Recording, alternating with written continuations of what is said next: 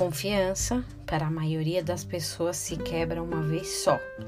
Da outra, não tem nem chance de quebrar a confiança de novo.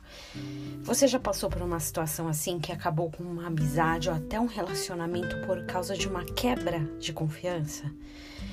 Algumas pessoas falam que confiança é como cristal. Se quebrado, é impossível colar de volta.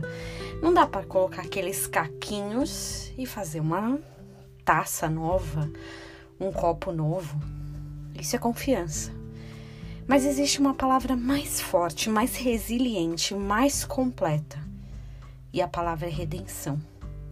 A redenção vence a confiança.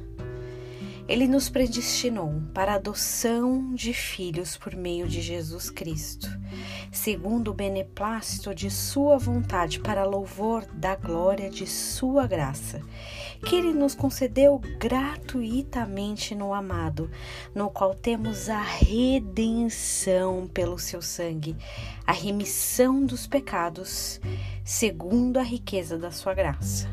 Efésios 1, dos 5 a 8. Pensar que a obra de Cristo nos redimiu dos pecados passados é libertador. Pensar que ela ainda pode nos redimir dos nossos pecados futuros é graça pura.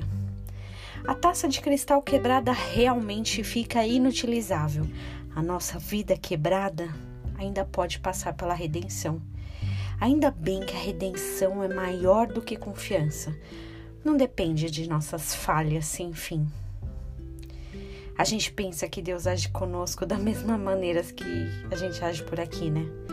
Claro, temos que perdoar para ser perdoado, mas às vezes acontece que a gente até perdoa, mas não confia de volta.